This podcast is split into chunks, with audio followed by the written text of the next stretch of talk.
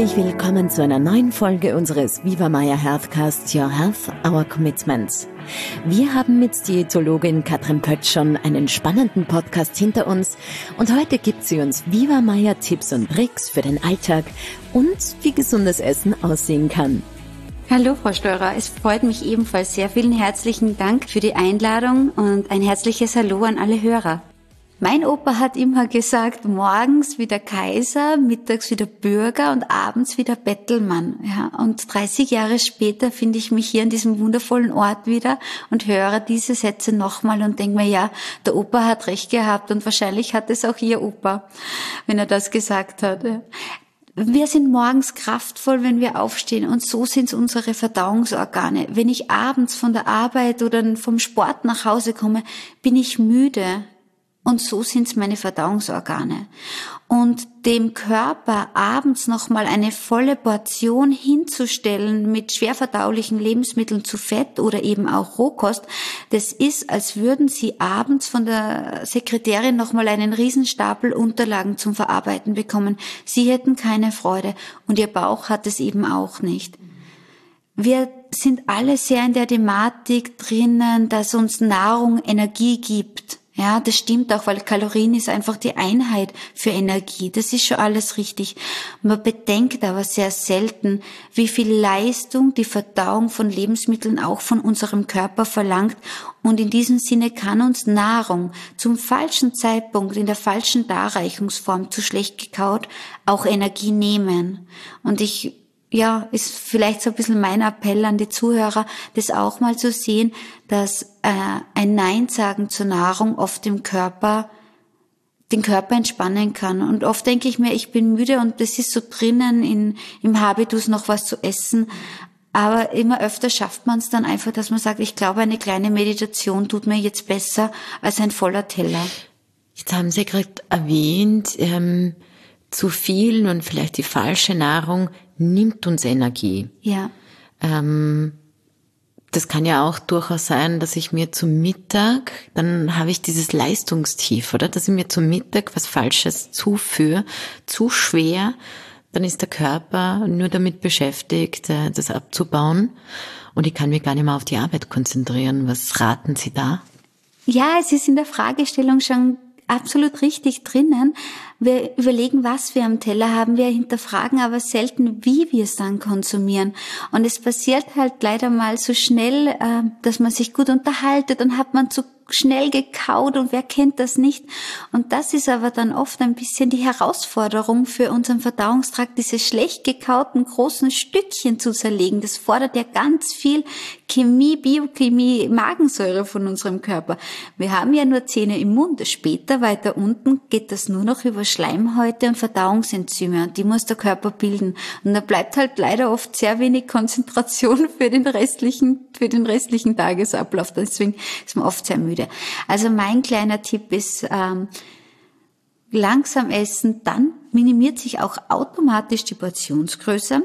Wenn Sie sich gut unterhalten während des Essens, nehmen Sie besonders kleine Bissen, weil man kennt das, dann fragt jemand etwas, man möchte höflich und schnell antworten und schluckt dann zu bald den Bissen hinunter.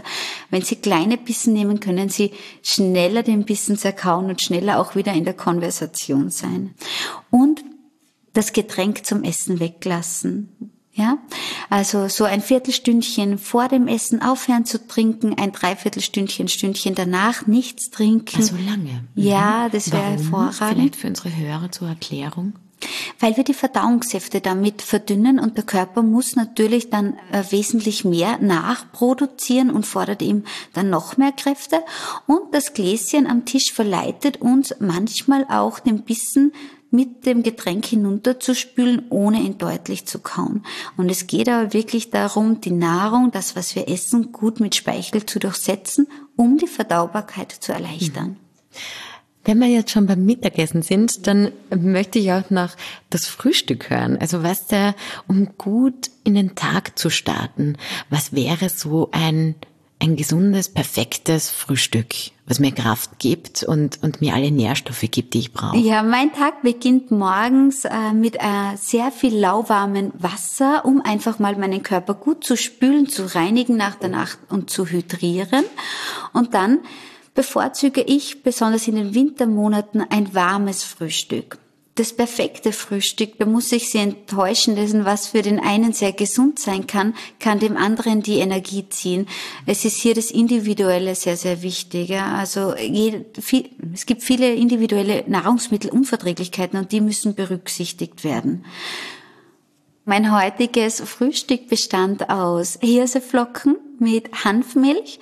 Dazu gab's Kakaonips, ein paar Apfelstückchen, Kokosflocken, Leinsamen, ja, eine bunte Mischung. Das klingt gut. Es war sehr lecker, ja.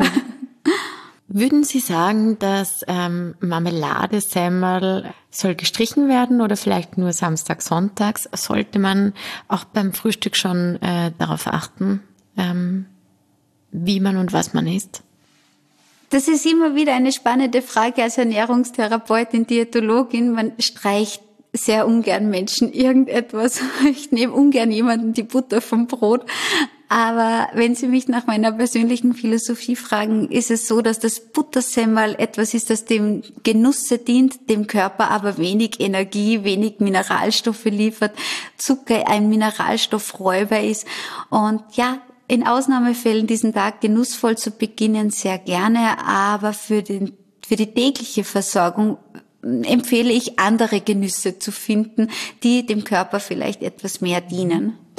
Und jetzt machen wir den Tag bitte gleich fertig. Ja, gerne. Ähm, raten Sie zu Zwischensnacks oder sollte man einfach diese drei, vier Stunden ausharren? Mhm. Von Zwischensnacks rate ich generell ab, außer jetzt für Kleinkinder oder wirklich sehr betagte alte Menschen. Aber für einen gesunden Erwachsenen äh, reichen diese drei Mahlzeiten absolut aus, vielleicht sogar zwei, wenn man mal ab und zu das Abendessen auslässt. Übrigens ein äh, geheim Anti-Aging-Tipp. Zwischenmahlzeiten sind nicht notwendig und äh, der Körper folgt zwischen den Mahlzeiten einem ganz genauen Rhythmus. Das heißt, er beginnt mit der Verdauung und wenn sich die dann äh, geleert hat, spült er den Körper mit gewissen Speichelenzymen nach. Ja, das ist eine sehr schöne Abfolge und wenn ich zwischendurch wieder etwas esse, unterbreche ich den Körper in seinem körpereigenen Reinigungsprozess. Und auch natürlich für den Fettstoffwechsel ist es günstiger, zwischendurch auf Snacks zu verzichten. Und jetzt, last but not least, das liebe Abendessen. Wie schaut das perfekte Abendessen aus? das perfekte Abendessen ist klein und leicht bekömmlich. Ja. Wenn man es gut handeln kann, dann ist es wirklich eine Empfehlung von mir, das Dinner ab und zu zu canceln. Das lehnt sich auch an äh, die Erkenntnisse des Intervallfastens an. Äh, über die Nacht beginnt die Autophagie, das heißt der selbstreinigende Prozess, in dem ich Zellmüll aus dem Körper entferne und ja, ein, ein Mini-Heilfasten in der Nacht aktiviere und der Körper natürlich sehr tief und fest schlafen kann. Das heißt, die Regeneration, das heißt, die geistige als auch die körperliche kann hier hervorragend funktionieren. Wenn Sie sagen, schaffe ich nicht ganz, aber ich würde gern was für mich tun, für die Linie und für die Gesundheit, dann kann ich die Basensuppe empfehlen. Wie gesagt, es ist einfach eine Gemüsesuppe äh, auf Kartoffelbasis. Sie wird herrlich cremig, sättig, beschwert aber nicht. Und wenn Sie sagen, hm, heute sind wir aber zum Essen eingeladen oder in ein Restaurant eingeladen, dann sind Sie mit einem herrlichen Fisch plus einem gedünsteten Gemüse bestens beraten und auch, ja, der Genuss kommt hier auf seine Kosten. Machen Sie aber bitte einen Bogen um das Salatbuffet. Also wann geht die Verdauung schlafen? Was, was meinen Sie, wenn ich das Abendessen für mich brauche? Ähm, bis wann sollte ich das einnehmen? Sehr günstig ist, dass man die Nahrungsaufnahme vier Stunden vor dem Zubettgehen abgeschlossen hat. Somit ist es ein bisschen individuell. Ein Richtwert ist aber 19 Uhr abends, wo ich wirklich sage, so, hier beende ich das und äh, widme mich anderen Dingen. Frau Pötsch, welche Tipps und welche Do's und Don'ts haben Sie noch äh, für unsere Zuhörer für die tägliche Nahrungsaufnahme? Was kann man so aus meiner Sicht ähm, berücksichtigen? Ein ganz einfacher Tipp, den wirklich jeder umsetzen kann, ist der Einsatz von wunderbaren Omega-3-Ölen. So wie wir es gewohnt sind, Salz und Pfeffer am Tisch zu haben, so kann man auch äh, das Omega-3-Öl, zum Beispiel ein Leinsamenöl, in die tägliche Routine integrieren. Wir sind es eher gewohnt, hochwertige Öle auf dem Salat zu kombinieren, aber warum nicht auch einmal das gedünstete Gemüse mit einem Leinsamenöl verfeinern, den Kürbis mit, ein, mit einem Hanföl oder zum Beispiel Fisch oder Fleisch mit Camelina, sprich Leindotteröl äh, zu verfeinern. Und so bringe ich einfach mehr Omega-3 äh, in meine Nahrung und habe profitiere somit von äh, antiinflammatorischen Prozessen, also entzündungshemmenden Stoffen, du etwas für mein gesundes Cholesterin, du was für meine Augengesundheit und meine Gefäßgesundheit.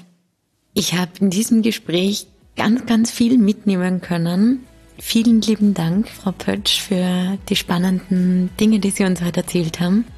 Und auch bei Ihnen, liebe Zuhörer, bedanke ich mich fürs Mit dabei sein. Ich hoffe, auch Sie haben sehr viel Spannendes mitnehmen können. Hören Sie auch in unsere anderen Folgen hinein, in denen wir Ihnen aufschlussreiche Zusammenhänge und wertvolle Tipps zur Stärkung des Immunsystems oder vielleicht auch zur Psyche liefern. Und das Allerwichtigste, bleiben Sie gesund.